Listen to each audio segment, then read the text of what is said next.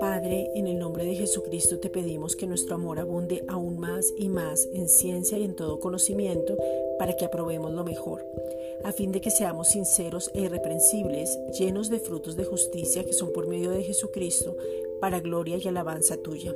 Filipenses 1, versículos 9 al 11. Hoy decidimos perdonarnos y perdonar a otros porque en Cristo Jesús tenemos verdadera libertad y entender que no somos los dueños de nadie y nadie es nuestro dueño. Somos libres en Cristo. Juan 8:32. Padre, te pedimos en el nombre de Jesucristo que podamos experimentar el poder en la alabanza. Salmo 89:5.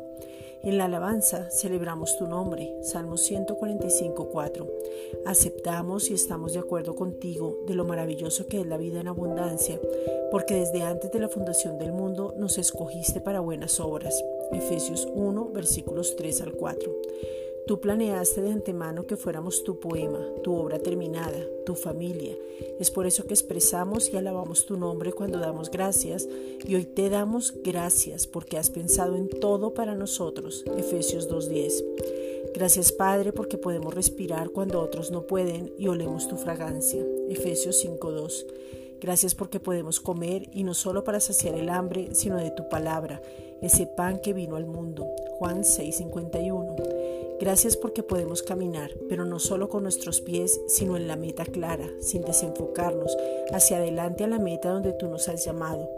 Gracias Padre porque podemos ver, pero no solo lo natural, sino lo sobrenatural. Filipenses 3:14. Gracias Padre.